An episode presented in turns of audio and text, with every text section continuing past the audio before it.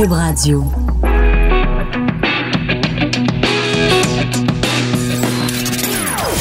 Des opinions bien à elle. Sophie Durocher. Son franc-parler ne laisse personne indifférent. On n'est pas obligé d'être d'accord.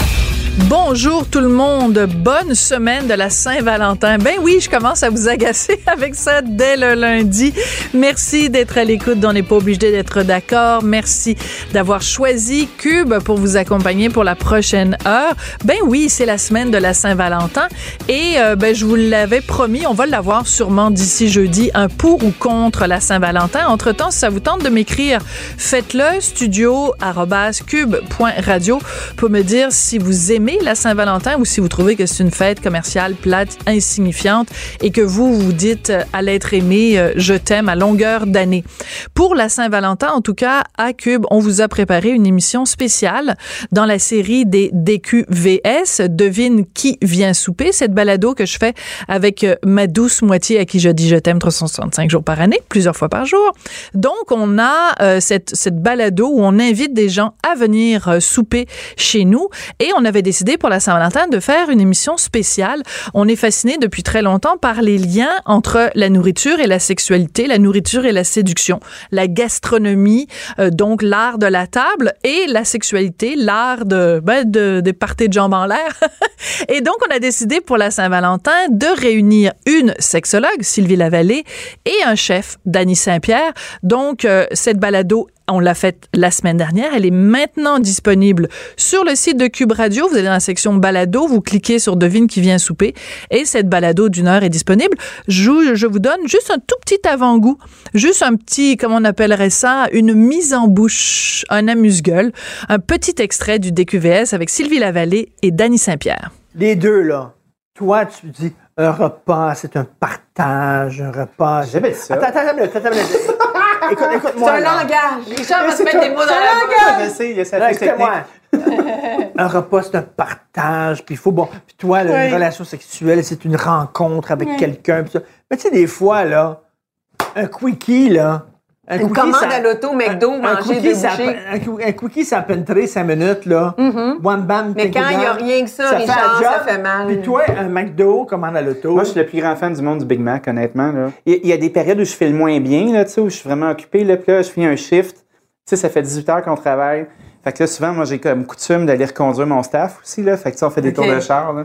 Mais en Ah, ah. plus, tu bois pas, fait que tu peux être le designated driver. Ouais, puis, fait- puis là, euh, on fait comme euh, du take-out à l'auto. Tout le monde mange euh, en Ah. silence. Son trio. Euh, le mange linal, on s'entend. Ah ouais. Ah C'est comme... On l'engloutit, Fait que plus qu'on travaille fort, moins qu'on mange bien à la fin de nos shifts. Donc, donc, il y a une place pour ça. Ben oui, c'est sûr. Ben oui, Hey, mais moi, j'ai inventé la poutine inversée. Là. Faut-tu s'entendre Ouais. qu'il faut avoir un attachement? hein? Ben, mais la- les, les frites de McDo. Ah, sont Ben, bonnes? les frites, mais il y a des bons McDo de puis il y a des mauvais McDo. Hein? Ouais, il y a des McDo là, avec du monde qui s'en calissent, là. Puis ils sont pas capables de mettre du sel sur les frites. Les frites sont frites, ils respectent pas les temps. Tu sais, moi, j'ai un, palais qui est un palais qui est très, très, très Ben oui, développé. c'est, mon, c'est mon instrument de travail. Hein. C'est ton Mon organe. nez, ma langue. Oui, c'est ça, c'est mon organe Mhm. professionnel. Alors, vous voyez tous les sous-entendus qu'il peut y avoir quand on se met à parler de bonne bouffe et de sexualité. Alors, c'est vraiment euh, à écouter sur le site de Cube dans la section balado. Dans un tout autre ordre d'idées, une question beaucoup plus sérieuse, une révélation euh, dont on a pu prendre connaissance euh, en fin de semaine. Écoutez, la nouvelle est atterrante.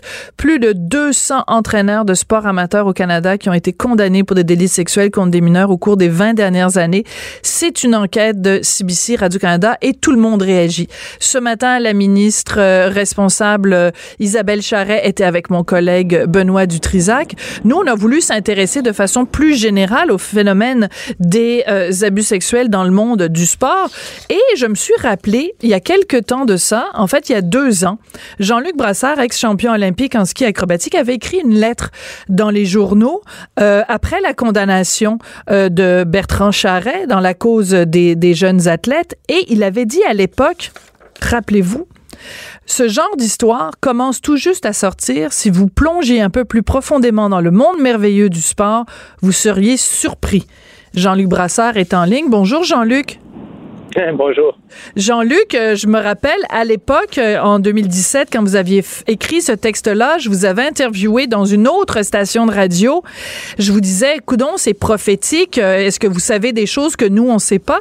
Quand vous voyez l'enquête de Radio-Canada, CBC, est-ce que vous vous dites, bon, enfin, quelqu'un a fait enquête dans, dans le domaine du sport? Là, on parle du sport amateur, bien sûr, mais est-ce que vous vous dites, ben, finalement, c'est des choses que moi, je savais depuis longtemps?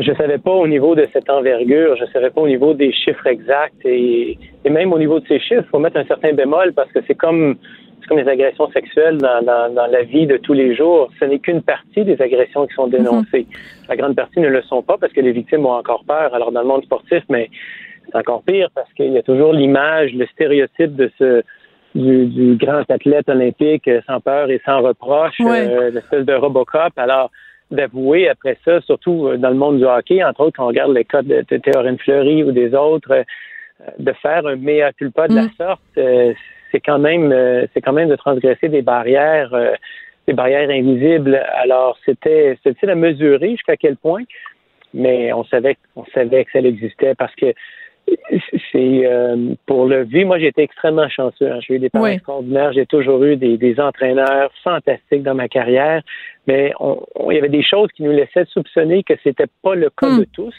et que c'était difficile à pointer, euh, malheureusement. Puis il y a, il y a toujours cette, euh, cette espèce de, de, de, souci, ce désir de performance à tout prix qui est assez malsain, qui peut conduire euh, aux pires abus. Mais je mentionnais dans d'autres entrevues, c'est pas unique au monde du sport. Le monde des affaires aussi regorge de ce cas, de, de, de, de ce fléau.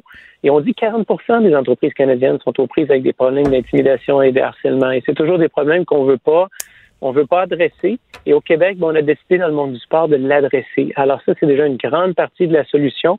Et puis, je vais vous dire une autre statistique aussi qui est quand même surprenante. Oui. Au Québec, dans le sport fédéré, il y a 65 000 entraîneurs. Et dans le sport total, avec les, les entraîneurs municipaux et tout ça, on va à 96 000 personnes qui agissent comme entraîneurs ou tuteurs d'une forme quelconque pour le monde sportif. Alors, évidemment, un cas d'agression, c'est déjà beaucoup trop mais aussi il faut relativiser par rapport au nombre de bonnes personnes qui existent. C'est ça. C'est en fait c'est le principe du panier de pommes. Il y a une pomme pourrie, ça veut pas dire que toutes les pommes sont pourries. Donc c'est très triste ce genre d'histoire. Bon, évidemment au premier chef triste, euh, ben, horrible pour les victimes, et c'est triste aussi parce que ça rejaillit sur tout le milieu où on se met à soupçonner. On se dit ben puisque il y a 200 cas ou 300 cas d'entraîneurs des sports, on en finit par se poser la question est-ce que tous les entraîneurs sont pareils. C'est ça qui est. Oh, c'est la même chose que quand on envoie nos enfants à l'école. Hein. Vous avez des rencontres avec les professeurs, avec la direction, vous regardez qu'est-ce qui se passe, euh, vous vous mêlez de vos affaires, quelque sorte des affaires de vos enfants. Vous, faites, euh, vous organisez pour être certain que l'environnement est adéquat. On a longtemps, malheureusement, on a fait confiance au monde du sport parce qu'on le voyait comme euh, un jeu, quelque chose qui est agréable, tout mm-hmm. ça. Mais malheureusement, les, les pommes pourrites, elles ont fleuré, euh, elles ont senti, elles ont vu où il y avait une faille et elles ont commencé à s'incruster de ce côté. Et dans de nombreux cas, euh, la fondatrice, ce fut le cas aussi de la fondatrice de Sportaid, qui est, qui est la meilleure volleyeuse de plage qu'on a eue au Canada, Guylaine Dumont. Et elle avait même quitté sa carrière sportive parce qu'elle était aux prises avec un entraîneur qui était un ah. intimidateur verbal. Oui. Et bon, ça avait mis fin à sa carrière. Annie Martin l'a ramené en lui disant j'ai besoin de toi elle a fini par confronter son entraîneur. Et ça, il faut le faire à une époque parce que pour un homme, confronter son entraîneur, c'est quelque chose. Pour une femme, c'est encore une double tâche. Et en l'occurrence, dans un moment où c'était vraiment pas glamour de le faire. Ouais. Et elle a confronté son Avant MeToo, là, ouais. Oui, et elle s'est rendue compte que lui-même avait été victime d'humiliation ah. et d'intimidation de la part de son père.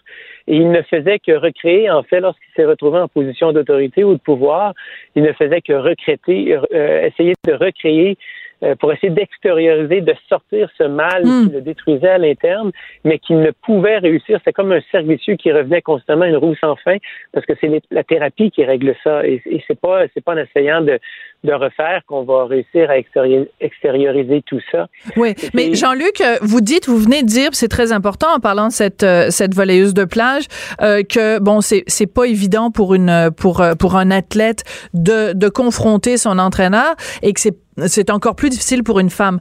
Par contre, il y a autre chose, aussi qui est intéressant, c'est que dans les chiffres qui sont sortis euh, de, de CBC, on dit que les, euh, les, les agresseurs, bon, c'est majoritairement des hommes, mais les victimes, il y en a autant chez les jeunes garçons que chez les jeunes filles. Et quand j'ai vu cette statistique-là, je me suis dit, parce que bon, le plus grand nombre d'agressions, c'est dans le domaine du hockey, et ensuite vient le soccer. Et on est d'accord, Jean-Luc, quand même, que quand on est un garçon euh, et qu'on est agressé par un homme, il y a un tabou. D'abord, les hommes en général parlent pas quand il leur arrive quelque chose, ils ne parlent pas, ben hein, de façon générale. Même quand ils ont une grippe, ils parlent pas. Fait que euh, pire encore quand c'est une agression sexuelle.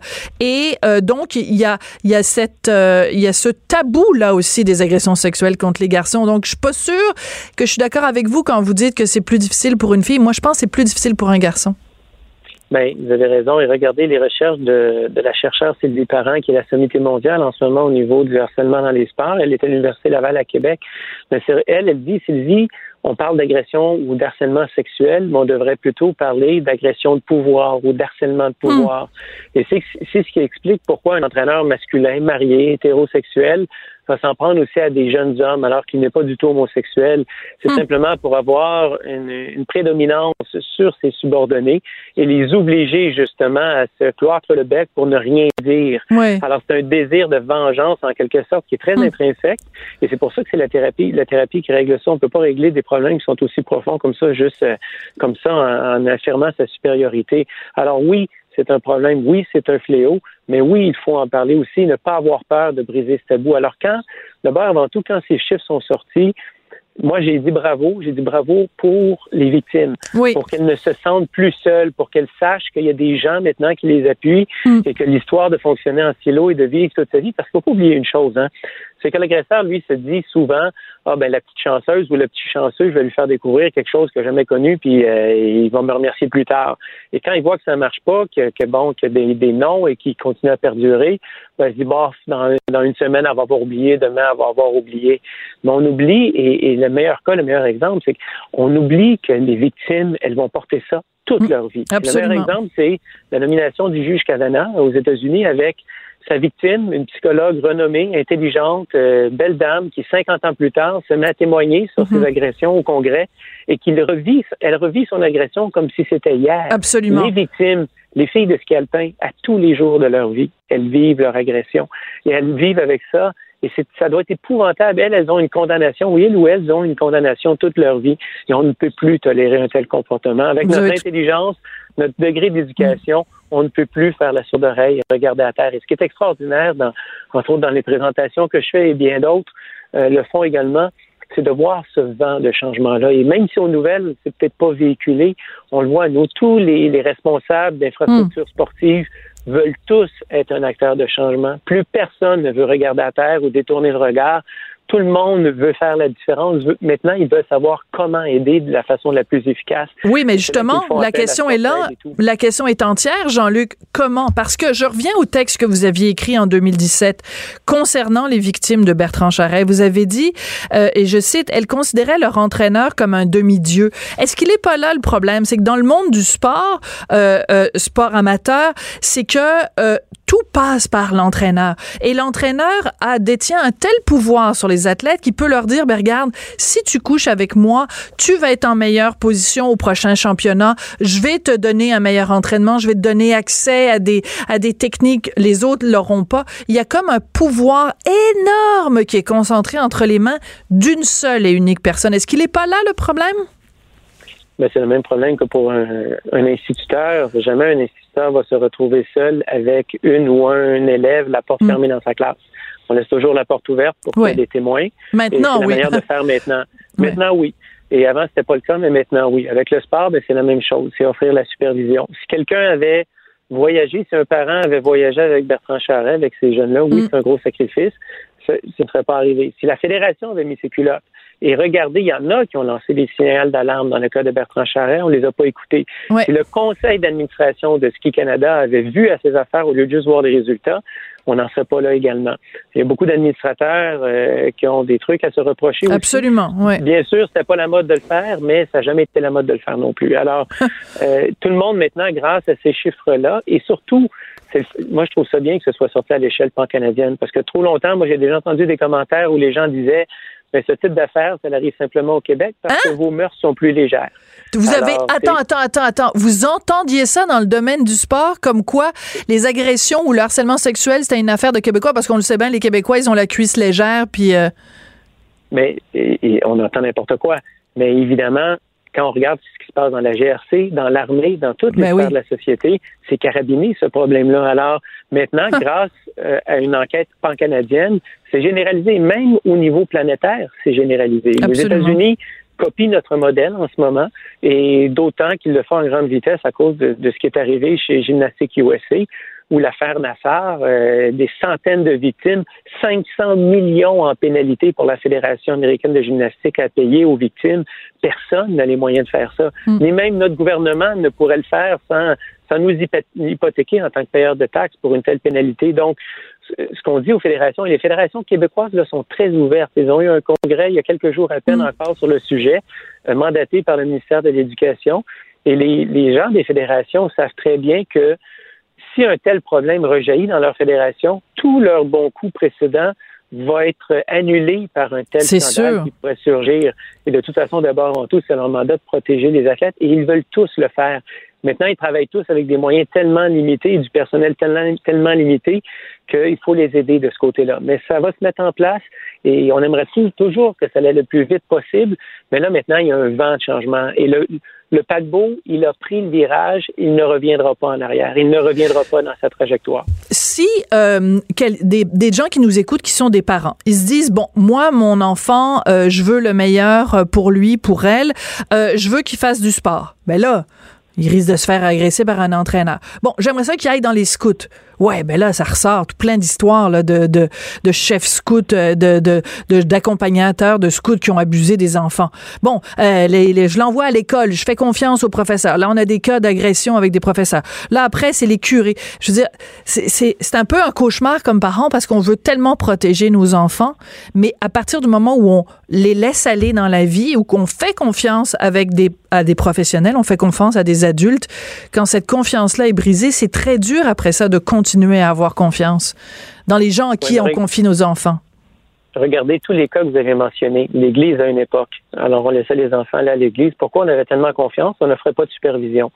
Euh, certains professeurs, à une époque, on n'ouvrait pas, on ne pas de supervision parce qu'on croyait aux professeurs durs comme, comme fer. Mais comme je vous dis, il faut pas oublier qu'il y a 65 000 entraîneurs fédérés. Il y en a, il y en a des milliers qui sont Oui. extraordinaires, qui vont être des, des motivateurs, des changements. On se rappelle tous de, de professeurs dans notre vie qui ont fait Absolument. une différence pour nous.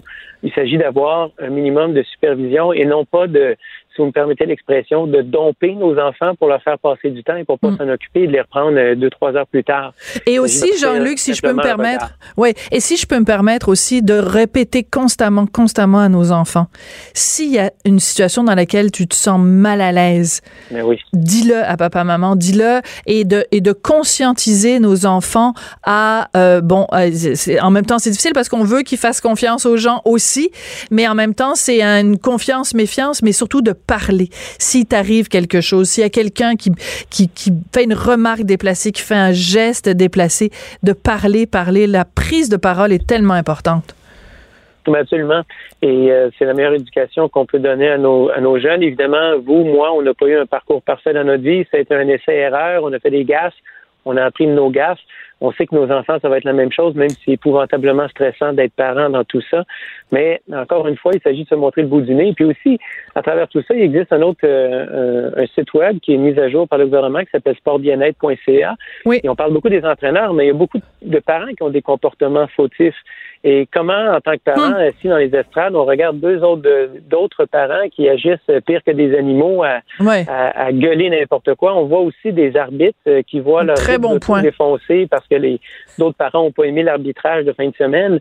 Alors, elle est où la fameuse ligne rouge à ne pas dépasser? Vous avez tellement raison. Toute, toute une étude comportementale. Alors, les entraîneurs, faut pas juste leur donner le, le, le, Mhm. le pot. Euh, Ils ont des fleurs aussi. Et c'est à nous, comme parents, de voir la différence. Et Sport Bien-être, ben, ça permet de mettre en lumière, sportbienêtre.ca, ça permet de mettre en lumière des situations de, de parents, de comportement, euh, comment est où la fameuse ligne rouge? là? Quoi tolérer, quoi ne pas tolérer? Il faut pas oublier aussi que certains enfants, ça on le voit souvent, là, sont sur le terrain, soit au soccer, baseball, football, peu importe, ils ont honte de leurs parents, de les voir crier comme des fous. Ben, c'est sûr, j'aurais honte moi aussi. Puis Ouais, vous avez très sont pas outillés pour Ben non, c'est sûr. ça. Alors, où se retrouver là-dedans, c'est pas facile. C'est pas évident, mais en tout cas, c'est toujours un plaisir de vous parler, Jean-Luc. Puis euh, vos, vos mots de sagesse sont toujours, euh, enfin, vous avez toujours un point de vue euh, intéressant sur le domaine du sport. Merci beaucoup d'avoir pris le temps de, de venir nous parler aujourd'hui. C'est très, très, très apprécié. Merci beaucoup. Merci, bonne journée, au revoir. Bonne journée, Jean-Luc Brassard, donc ex-champion olympique en ski euh, acrobatique. Alors, euh, je vous rappelle la- la- l'adresse du site dont tu nous parlais, sportbienêtre.com. Tout le monde a droit à son opinion. Elle requestionne, elle analyse, elle propose des solutions. De 14 à 15. Sophie Durocher. On n'est pas obligé d'être d'accord.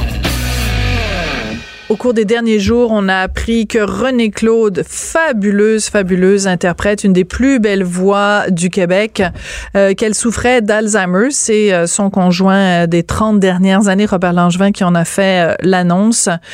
Ben, René Claude, c'est ça. C'est le début d'un temps nouveau. La terre est à zéro. La moitié des gens Les hommes ne travaillent presque plus. Le bonheur est la seule vertu. C'est le début d'un temps nouveau. Nous voilà devenus des oiseaux. Et le début d'un temps nouveau, c'est une chanson signée Stéphane Venn. Stéphane Venn qui est en studio avec nous. Bonjour Stéphane. Allô, allô. Stéphane, je voulais que vous soyez là aujourd'hui parce que quand j'ai appris que euh, René Claude, euh, en fait, ça faisait longtemps. Dans le milieu, euh, on le savait depuis un bon petit moment que René Claude était, était souffrait d'Alzheimer, on pensait pas que c'était si avancé que ça. Euh, vous, quand vous l'avez appris, vous qui avez tant écrit pour euh, pour René Claude, qui a été une muse pour vous, qui a été si importante dans votre carrière, quand vous l'avez appris, comment vous avez réagi, Stéphane? Moi, je suis assez fataliste vis-à-vis de, de- Oui.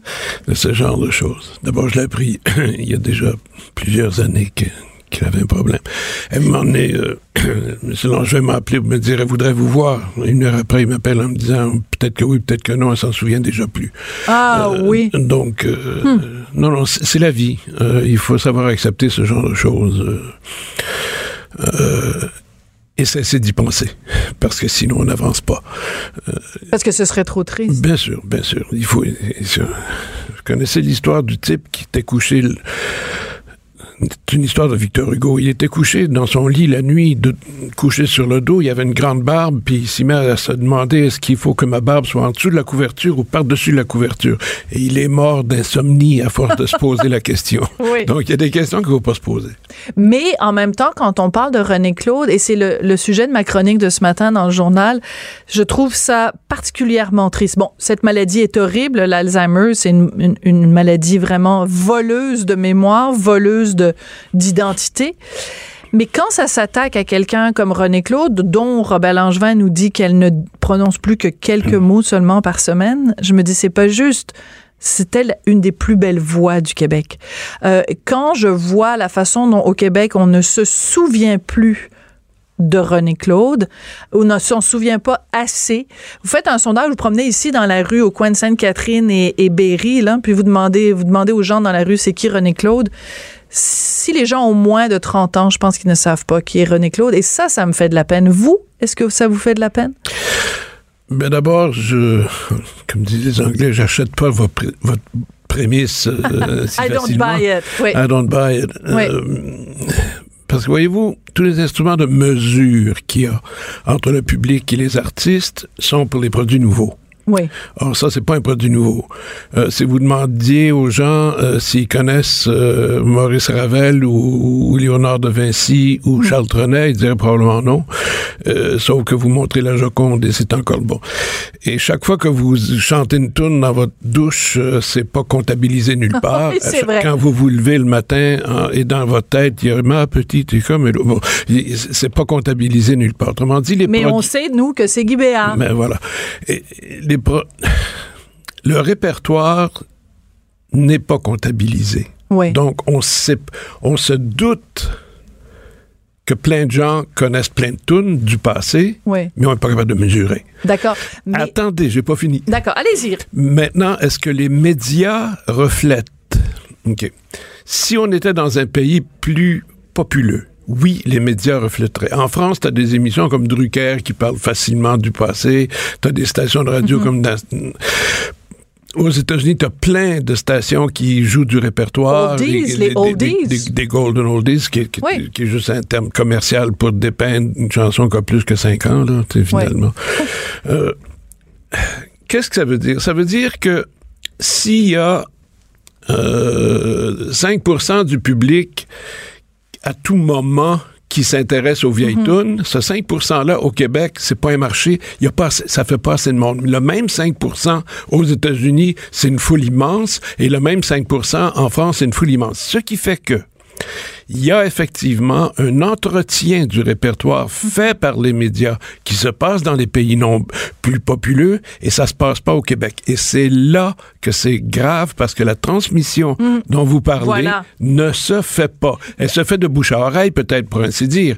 Moi, la plupart des gens qui, je vais parler un peu plus lentement, ok, là j'ai l'air de m'énerver. Mais non, pas du tout. Oui. On a du temps. On a Je- du temps, Stéphane. C'est ça la beauté de Cube Radio, c'est Ben, qu'on a du temps. J'ai tout compris ça. Euh, les gens qui me... Je suis assez actif sur Twitter, puis il y a plein de Oui. gens qui, me- qui me questionnent sur toutes sortes de choses. Et la plupart des gens qui me parlent sont pas de ma génération, mais des, des- des plus jeunes, puis ils Mhm. me disent Vos chansons, c'est ma mère qui, me- qui, qui me les a fait découvrir, et probablement leur mère, c'est aussi leur mère à elle. Ou Star Academy. Ou- Ouais. Ça, c'est beaucoup plus tard. Et mais, mais, tu sais, mes tunes, c'était quoi Les années 60 et 70, là. bon. Donc, il y a une transmission qui se fait Hmm. par des voies que j'appellerais organiques, pas médiatiques, organiques. Hmm. Euh, euh, des parents font jouer des chansons et les enfants les écoutent. Ou tout à coup, le père euh, Hmm. ou la mère c'est le début d'un temps nouveau. Bon, et les enfants disent c'est quoi ça? Un jour, ma fille qui était dans la étudiante vingtaine euh, à l'uni- à l'université du Québec, elle avait été dans un endroit à Montréal qui s'appelle le Café Campus. Ouais. Euh, euh, et j'ai eu mes enfants après ma carrière, ma, ma grosse période d'écriture, Oui, là, oui. donc ils connaissent. Bon. Et elle s'est rendue compte au, caf- au Café Campus que les gens lui disaient Hey, c'est ton père qui a écrit ça. Hey, c'est ton père qui a écrit ça. Euh, Les gens lui disaient Euh, ça. ben, ben, c'est ça. Voilà, c'est très drôle. Donc, a- Mais, mais non, je comprends tout à fait ce que vous dites, Stéphane, mais comme l'émission s'appelle On n'est pas obligé d'être d'accord, je, je, je vais utiliser une, une expression anglaise, I beg to differ. Je, je, je demande à, à, à ne pas être en accord avec vous. C'est-à-dire que vous en faites une question plus mathématique, de dire, ah ben au Québec, on n'est pas nombreux, donc si on prend le 5 de 8 millions d'habitants, etc. Je pense que ça va au-delà des chiffres. C'est-à-dire, je pense qu'au Québec, on n'a pas, par exemple, quelque chose qu'on a au Japon, mettons. Au Japon, euh, les gens qui ont contribué à la société, les gens qui sont plus vieux, on leur rend hommage. On, on en fait des monuments nationaux. Euh, on, en, on, le- on, les, on les vénère. Euh, on, le, on reconnaît Ok, leur c'est peut- c'est héritage. Et je pense qu'au Québec, on ne fait pas ça. Et ça, ça me fait de la peine. Ça a raison de vous faire de la peine, ben, parce qu'on s'est choisi la devise la plus mensongère qui, Ben se- oui. qui soit. Là, c'est pas je me souviens du tout. Au fond, c'était peut-être un souhait quand on dit la devise du Québec, c'est je me souviens. C'est que ça devrait être comme ça. Ok? Ouais. Je suis d'accord avec vous, c'est pas comme ça. Et un des éléments qui moi qui m'énerve le plus, puis je parle des Québécois, la business du 10 est runnée par les businessmen. Et les businessmen, ils vendent juste des produits nouveaux. Donc, tout ce qui est médiatique, produit dans les magasins, et, et finalement, de la perception qu'on a vient du fait, vient des gens qui ont intérêt à, ce qu'on ne parle que des produits nouveaux. Parce que c'est juste ça qu'ils ont à vendre. Il n'y a pas, parce qu'on n'a pas d'éditeurs. Si on avait des éditeurs, dont l'intérêt est de vendre des tunes actuelles, moyennement passées, très passées, lointaines, un éditeur, ça, catalogue. ça gère un catalogue. Voilà. À ce moment-là, il y aurait... euh, je, vais vous raconter quelque chose qui, euh, exemplifie exactement ce que je veux dire. Récemment, il y a un éditeur français qui, a pris contact avec moi pour devenir éditeur d'une tune à moi qui s'appelle Le temps est bon. Le temps est bon, le ciel est bleu. J'ai rendu- amis qui sont aussi Mais- des amoureux. Je le chante moins bien qu'Isabelle Pierre, là, mais... et c'est en train de devenir une espèce de hit en France. Oui! Il y a 4 millions de passages sur Spotify, 3 millions sur euh, les autres. Bref, Parce qu'il y a quelqu'un qui l'a repris en Pas du tout. Non? C'est la version d'Isabelle C'est la Pierre. vieille, vieille version, m- modifiée, euh, tempo un peu changé, etc. Il est à tel point qu'un éditeur que je connais pas et qui me connaît pas a juste entendu ça. Il a dit il y a de quoi à faire avec ça. Pas vrai. Et il a Je savais mis, pas que c'était ça l'histoire. et il a mis une grosse somme pour me convaincre. N'est-ce pas? Alors ça, ça veut dire qu'il y croyait Il beaucoup. y croyait. Il y croyait. Donc, Mais c'est, mais en même temps, c'est symptomatique, Stéphane, si je peux me permettre.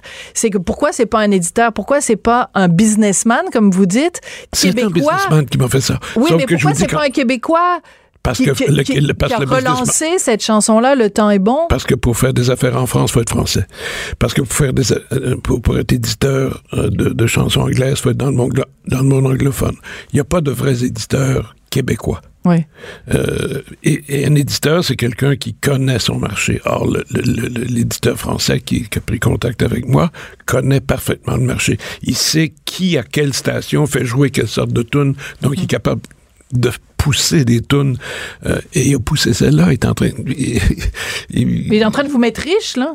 peut-être là, parce que c'est, écoutez, c'est pas un super duper hit, là. C'est juste, la tune commence à jouer de, de manière intéressante. À tel point que c'est ça a été incorporé dans un film qui vient de sortir, euh, fin janvier, là, comment ça s'appelle? Ça s'appelle La cause des filles. C'est un film à sketch qui est français, avec Pierre Et Richard, entend- Bec Bédé, puis il y a, la, il y a ma tune qui est dedans. Mais, ce que je cherche à vous dire, c'est que dans un pays nombreux, ça peut être payant pour quelqu'un de dire je vais faire fructifier un catalogue. Au Québec, ça ne l'est pas. Mais au-delà de ça, Stéphane, quand moi j'écoute beaucoup, beaucoup de radio, d'abord parce que j'en fais, puis aussi parce que j'aime le médium de la radio. Quand est-ce que dans les radios musicales au Québec, on fait jouer du René Claude? On le fait pas. On va jouer n'importe quelle petite midinette américaine qui chante comme un pied si elle avait pas autotune, Non, mais ce ils font, serait ils- pas à écoutable. la radio, ils font pas jouer Frank Sinatra non plus. Là. Euh, Oui, mais je veux dire, juste- René Claude est, est de chez nous. C'est vous qui avez écrit Non, ces c'est chansons. ce C'est une dire. artiste En- de chez nous. Je veux dire, on a ce devoir de Momento. mémoire. On a ce devoir de mémoire. Pas et nos radio. radios ont une Non, responsabilité. les, les radios ont été pris. Il y a une prise de possession des radios par les, businessmen du disque. Hmm. Et les disques, c'est des produits actuels. Donc, la radio fait jouer des produits actuels. Sauf exception, là. Mais si je me fie aux gens qui m'ont écrit, parce que mon, mon- la chronique que j'ai écrite ce matin sur René Claude est en train de, de, de, de, de briser des scores là, sur le site euh, du journal, elle est vraiment beaucoup relayée. Il y a énormément de gens qui m'écrivent au journal en me disant Ah oui, René Claude, René Claude, René Claude, on l'aime, on l'aimait, on l'aime, on l'aimera encore. Mais pourquoi on l'entend pas à la radio? Parce Pourquoi la- dans les radios commerciales? Même à, la- notre radio de la Société d'État, c'est rare qu'on l'entende. Je vous ai expliqué tantôt.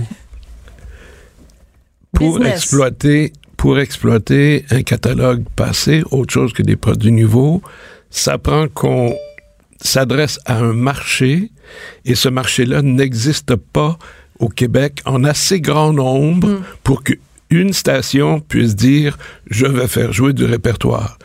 Et les gens qui écoutent la radio actuellement sont des gens qui sont euh, attachés aux produits nouveaux seulement. C'est les, c'est Ouais. les- c'est les jeunes auditoires. Donc, ça, ça, ça donnerait rien de les faire jouer là. D'autant plus que tout ça est animé par des maisons de disques qui n'ont que des produits nouveaux. Oui, parce que même il y a des gens qui m'écrivent en me disant ben moi avant Noël, euh, je voulais euh, me, me pro- m'offrir à un ami un disque de, de René Claude, ben il y en a plus dans les magasins, cherchez pas ça. Ben non, faut, Personne. ben non, faut aller là où la vie moderne nous amène. C'est Voilà. pas dans les magasins, c'est en ligne.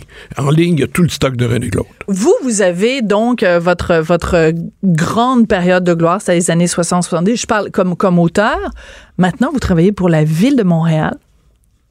Ça fait depuis le début des années 2000. Voilà. Ça a commencé en 98. Vous êtes comme un la- fonctionnaire, Stéphane. J'ai- Bref, donc je fais ce que je veux.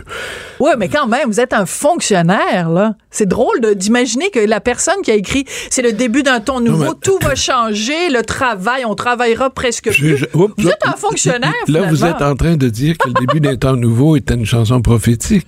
Maintenant, Ben- tous les verbes sont au temps présent. C'est vrai. Il- ça, ça n'est pas une prophétie, c'est un portrait de l'époque, au moment.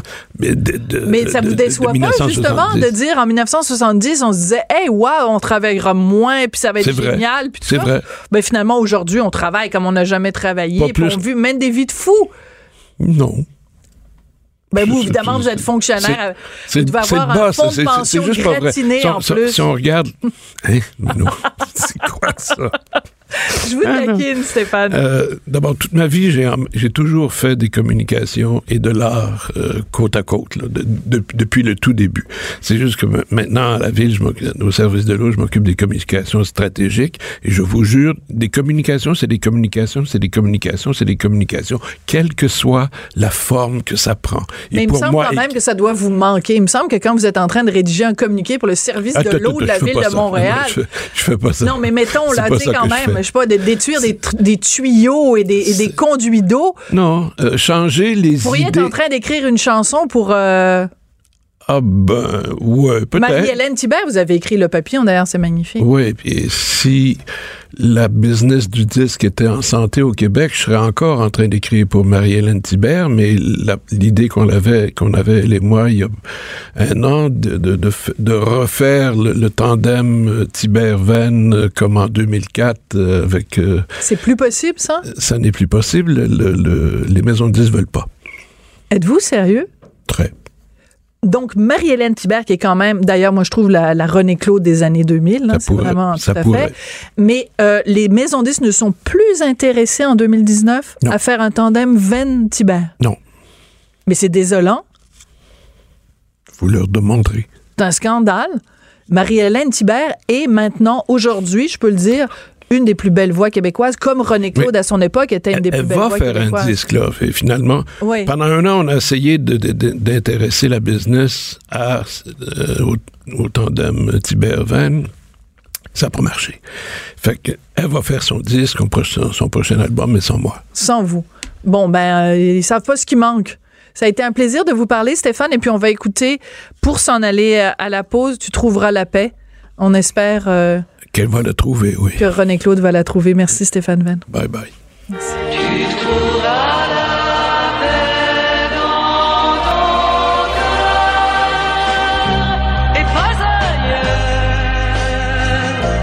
et pas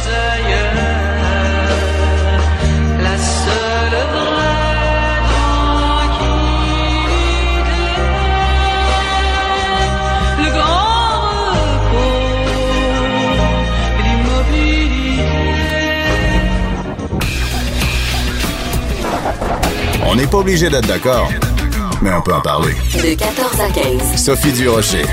On n'est pas obligé d'être d'accord. Cube Radio. La première chose que je fais en me réveillant le matin, après avoir fait un petit café pour mon petit mari, c'est de lire euh, mes journaux. Et euh, je lis bien sûr les chroniques de mes collègues dans le Journal de Montréal, le Journal de Québec. Et ce matin, quand j'ai lu la chronique de ma collègue Lise Ravary, je suis tout de suite allée lui écrire un message pour euh, la féliciter pour son article. Je trouve que c'est un article qui est courageux, euh, qui est délicat. Il faut un peu marcher sur euh, les œufs, mettre des gants blancs, mais elle a eu le courage de l'écrire, ce texte-là, Lise Ravary. Donc, ça s'intitule 40 ans, c'est pas assez. Et ça fait référence à la réaction de certaines personnes de la communauté musulmane quand on a appris le verdict d'Alexandre Bissonnette. Des gens qui ont dit, ben, 40 ans, c'est pas suffisant, il aurait dû en avoir plus. Alors, Lise est en ligne. Bonjour, Lise. Bonjour Sophie. Une longue introduction pour dire, euh, ben ça a dû être une chronique que tu as dû euh, tourner euh, sept fois ta langue dans ta bouche avant d'écrire. Oui, je me suis tourné sept fois les mains au-dessus de mon clavier Voilà. aussi. Euh, oui, effectivement, parce que quand, je le dis d'ailleurs en, en entrée en matière, quand j'ai entendu vendredi dernier les commentaires à chaud euh, de certains membres de la communauté, j'ai vraiment ressenti un, un malaise. Et là, une de mes premières réactions dans ma tête, c'était je peux pas parler de ça. Je Ouais. peux pas écrire là-dessus, c'est trop délicat. euh, euh, et, et puis la fin de semaine portant conseil, euh, je me suis rendue jusqu'au dimanche avec une opinion différente en disant ouais, je pense qu'il est possible de parler de ça.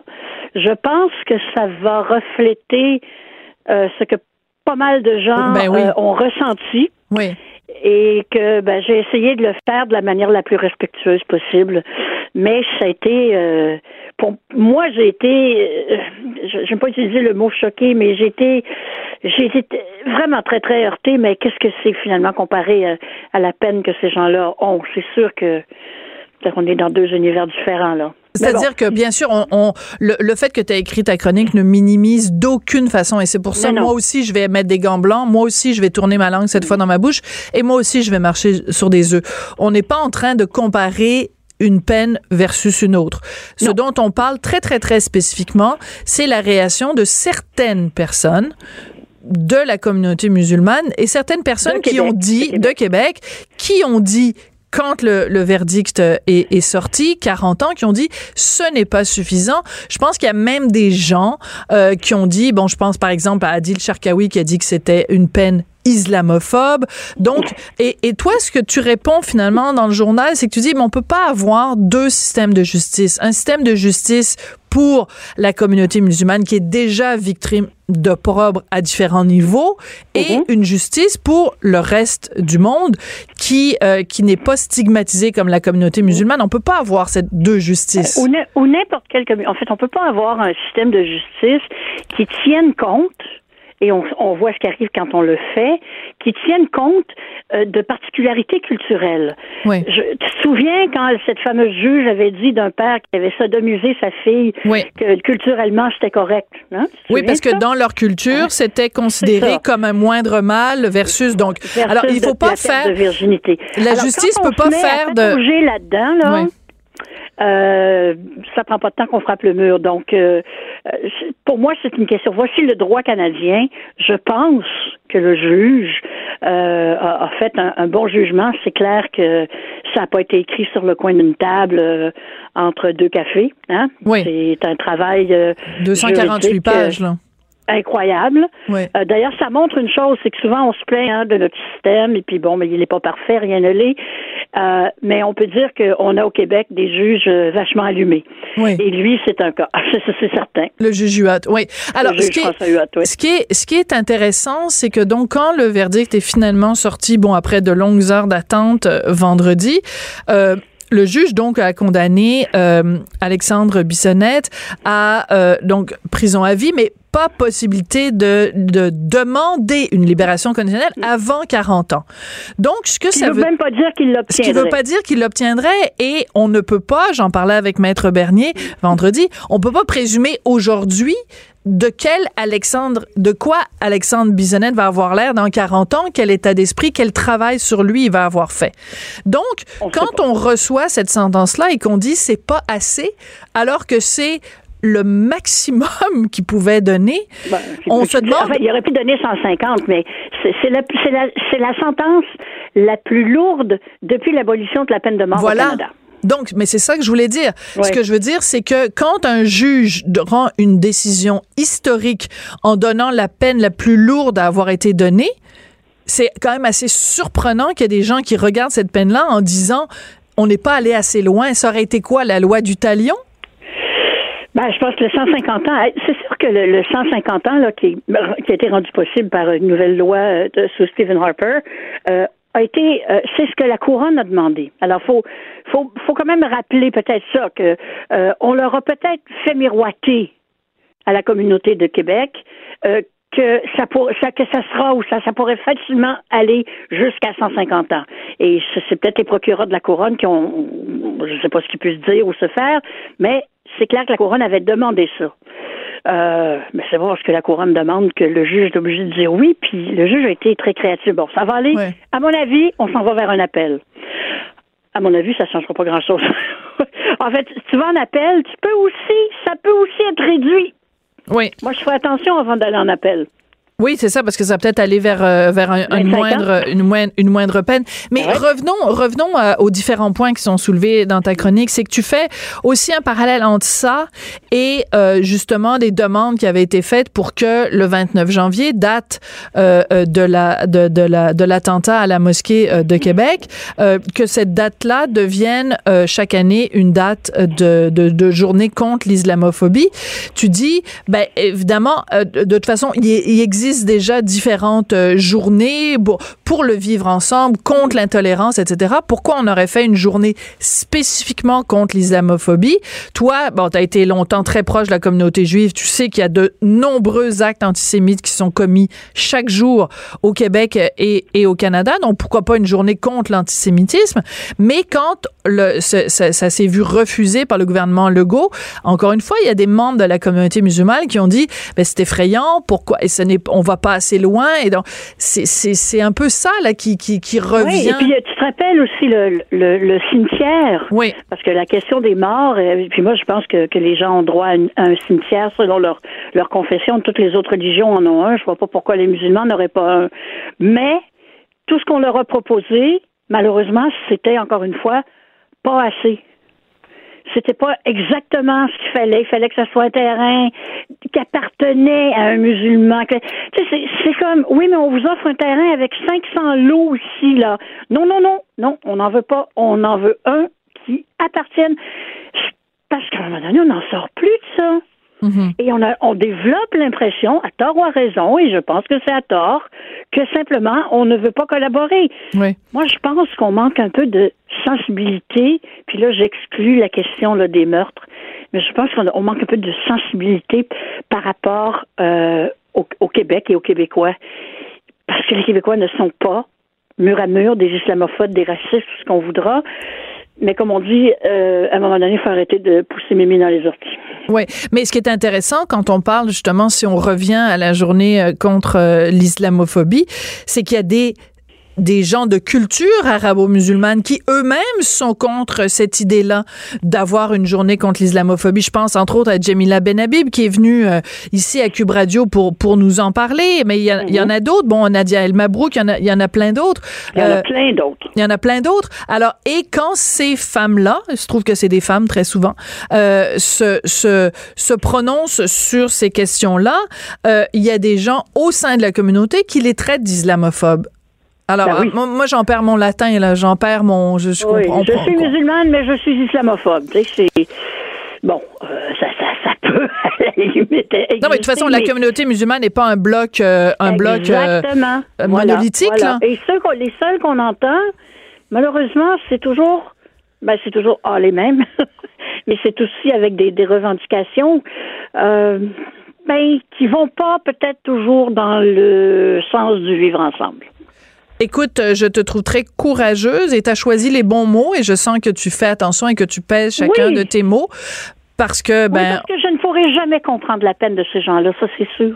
tout à fait. Il faut, faut vivre ces choses-là, Dieu nous en préserve, euh, pour, pour, pour vraiment comprendre, mais aussi il faut se préoccuper de, de, du terreau où ces choses-là se passent, Absolument. pour pas que les choses empirent. Elle réagit, elle rugit. Elle ne laisse personne indifférent. De 14 à 15. On n'est pas obligé d'être d'accord.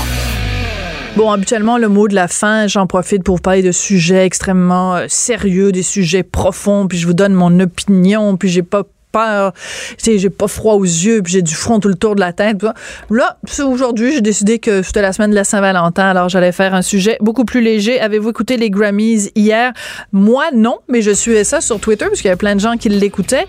Et quand j'ai vu passer que Shallow n'était pas choisi comme chanson de l'année, j'ai dit vraiment, là, ça n'a aucun sens. C'est une des plus belles chansons de l'histoire de l'humanité. Une des plus belles chansons de l'histoire de la musique américaine. Une des plus belles chansons de film à vie. Bradley Cooper, Lady Gaga, c'est magnifique, ça me donne des frissons chaque fois que je l'entends. Et ça, c'est pas chanson de l'année.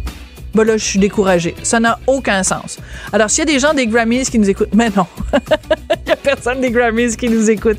Voilà, c'était mon mot de la fin. Mon petit, ma petite montée de lait. Shallow. Pas chanson de l'année. Ça n'a aucun sens. C'est une injustice. J'appelle tout de suite Lady Gaga pour lui dire, par compassion, j'en reviens pas que c'est pas gagné. Merci beaucoup d'avoir écouté. On n'est pas obligé d'être d'accord. Cube Radio.